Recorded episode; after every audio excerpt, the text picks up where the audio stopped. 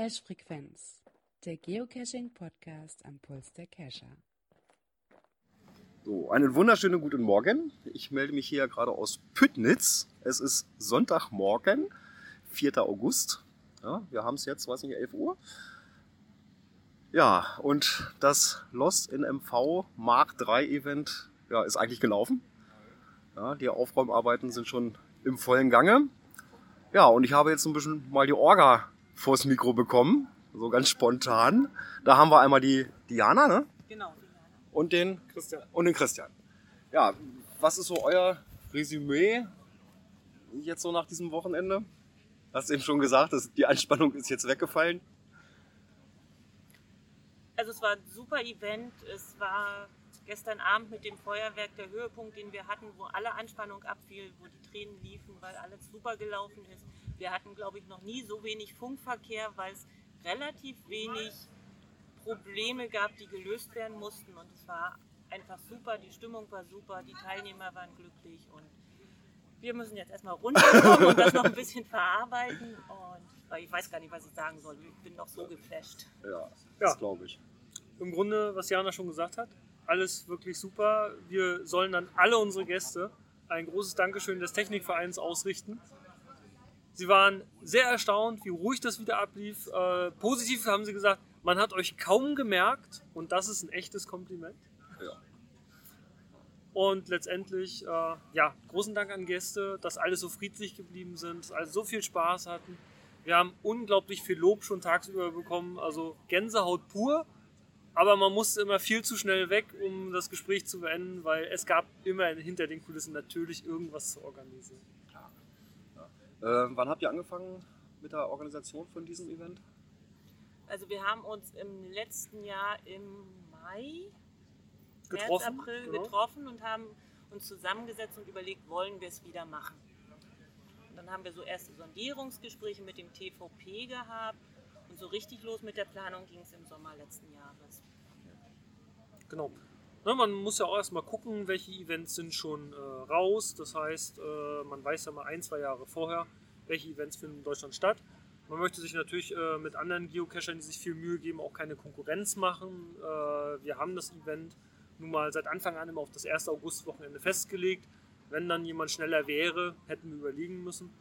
Genau, und das erste natürlich der Kontakt zum Technikverein. Wollt ihr uns überhaupt wieder haben? ja gut, das ist ja jetzt schon das dritte, was ihr macht. Mhm. Oder gemacht habt inzwischen. Inzwischen. Äh, musstet ihr viel verändern? So von den, ich sag mal, organisatorischen Abläufen her? Ich sag mal, irgendwo kommt ja so ein bisschen Routine rein beim dritten Mal, glaube ich, oder? Ja, was uns in einigen Punkten ein bisschen Schwierigkeiten bereitet hat, weil sich tatsächlich die Außenbedingungen geändert haben. Also ich glaube, beim ersten Event damals 2011 sind wir so ein bisschen blauäugig rangegangen und haben gesagt, wir machen ein Event. Man wird mittlerweile mit sehr vielen Sachen konfrontiert. Versicherungen, Genehmigungen mit Naturschutzbehörden, Ordnungsämtern und, und, und, wo man so gar nicht dran gedacht hat am Anfang und jetzt dazu mitkriegt, dass das immer mehr und immer mehr wird. Und dann so denkt, oh, das auch noch und das noch, woran muss ich noch denken? Ich glaube, das Komplizierteste beim ersten war, ach, GEMA muss man ja auch noch bezahlen. Genau. das kannten wir jetzt schon, aber das hatten wir im Hinterkopf, das haben wir auch mit dem TVP damit alles geklärt. Aber es sind so Sachen, also wenn man es dann auch häufiger macht, wird man auch vorsichtiger. Hm. Ich weiß gar nicht, ob es wirklich von außen so viel Neues war oder ob wir einfach durch die Routine mehr Sachen im Blick hatten.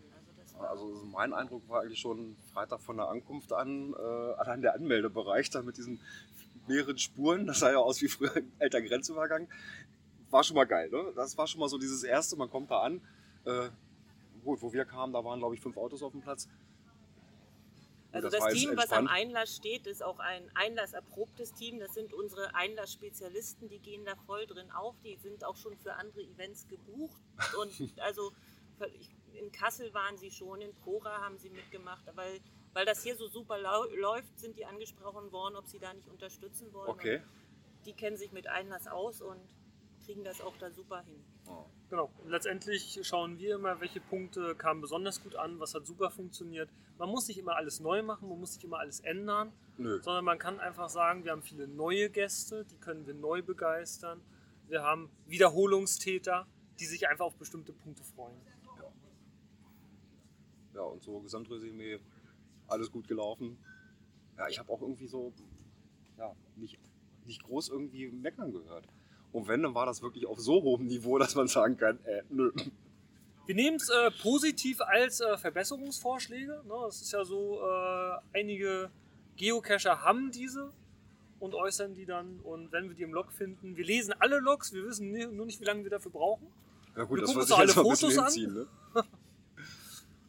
Aber wahrscheinlich erst ab morgen. Genau.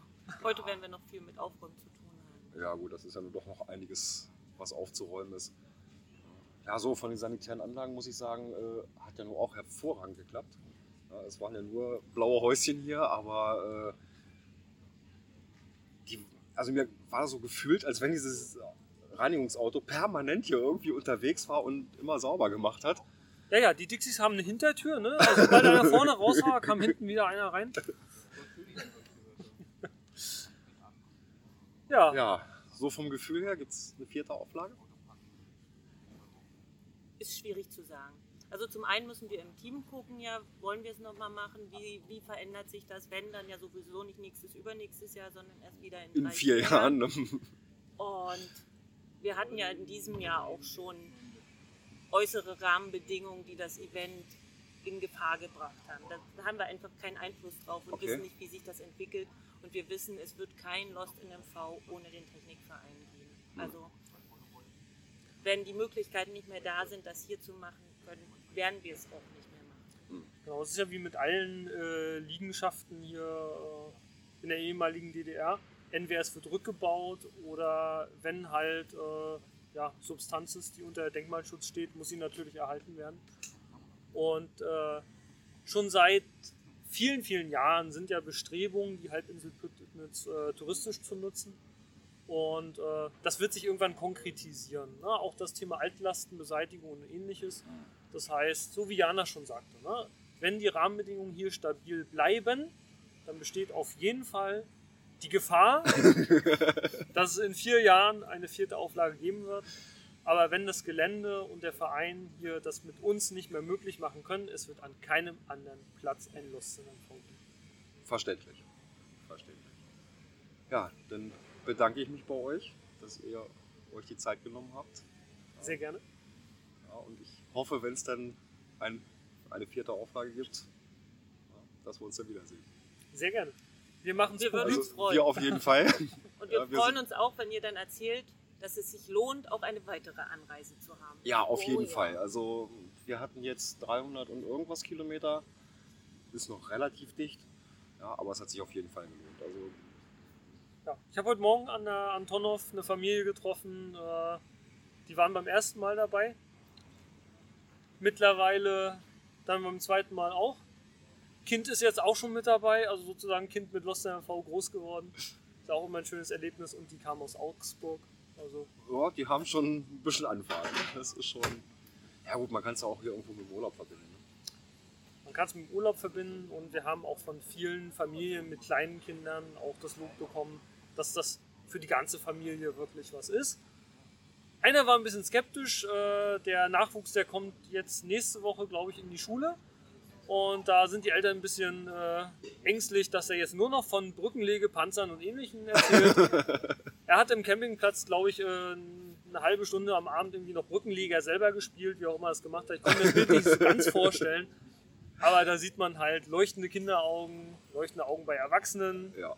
Ein paar Tränen beim Feuerwerk gehören einfach dazu. Ja, das war ja nur wirklich gestern. Abend, äh, wo wir dann, ne, wo das dann hier mit dem Fackelumzug da rüber ging ans Wasser. Das, Ich will zum Fackelumzug nichts sagen. wieso? Nein. Das kommt nachher in den Outtakes. Ja gut, Signal im Cabrio vorweg, ne? Genau. genau. Und Ja. Letztendlich, wir haben diesmal uns entschieden, wir machen niemanden nass. Wir machen nur was mit Wasser. Ne, am Anfang, beim ersten Mal wurden alle nass, konnte man nicht verhindern. Beim zweiten Mal haben wir einige absichtlich nass gemacht und jetzt haben wir halt gesagt, Hauptsache Wasser. Nee, war, war richtig gut. Also das war so zum Abschluss gestern Abend, das war, ich glaube, da waren alle irgendwo geflasht. Ne? Und wo sieht man schon mal brennendes Wasser? ja, Ja, und dann auch mit der Musik zusammen, das war ja also. Ich sag nur Smoke on the Water. Ja, Oh. genau. Oh, da habe ich dann auch, wo dann das Wasser anfing, ich denke, nee, das ist jetzt nicht wahr. Ne? Richtig hammergeil gemacht. Also, ich glaube, wenn ich das im Nachhinein gehört hätte, hätte ich es echt bereut, nicht, wenn ich, ich hier nicht hergefahren wäre. Also, das, Das ist so die kleine Gemeinheit, wo ich persönlich sage, wer's, wer nicht herkommen wollte, soll sich ruhig ärgern, dass er nicht da genau. Ja, dann herzlichen Dank. Bitte. Hoffen wir, dass es Nummer 4 gibt. Bis dahin. Tschüss. Ciao!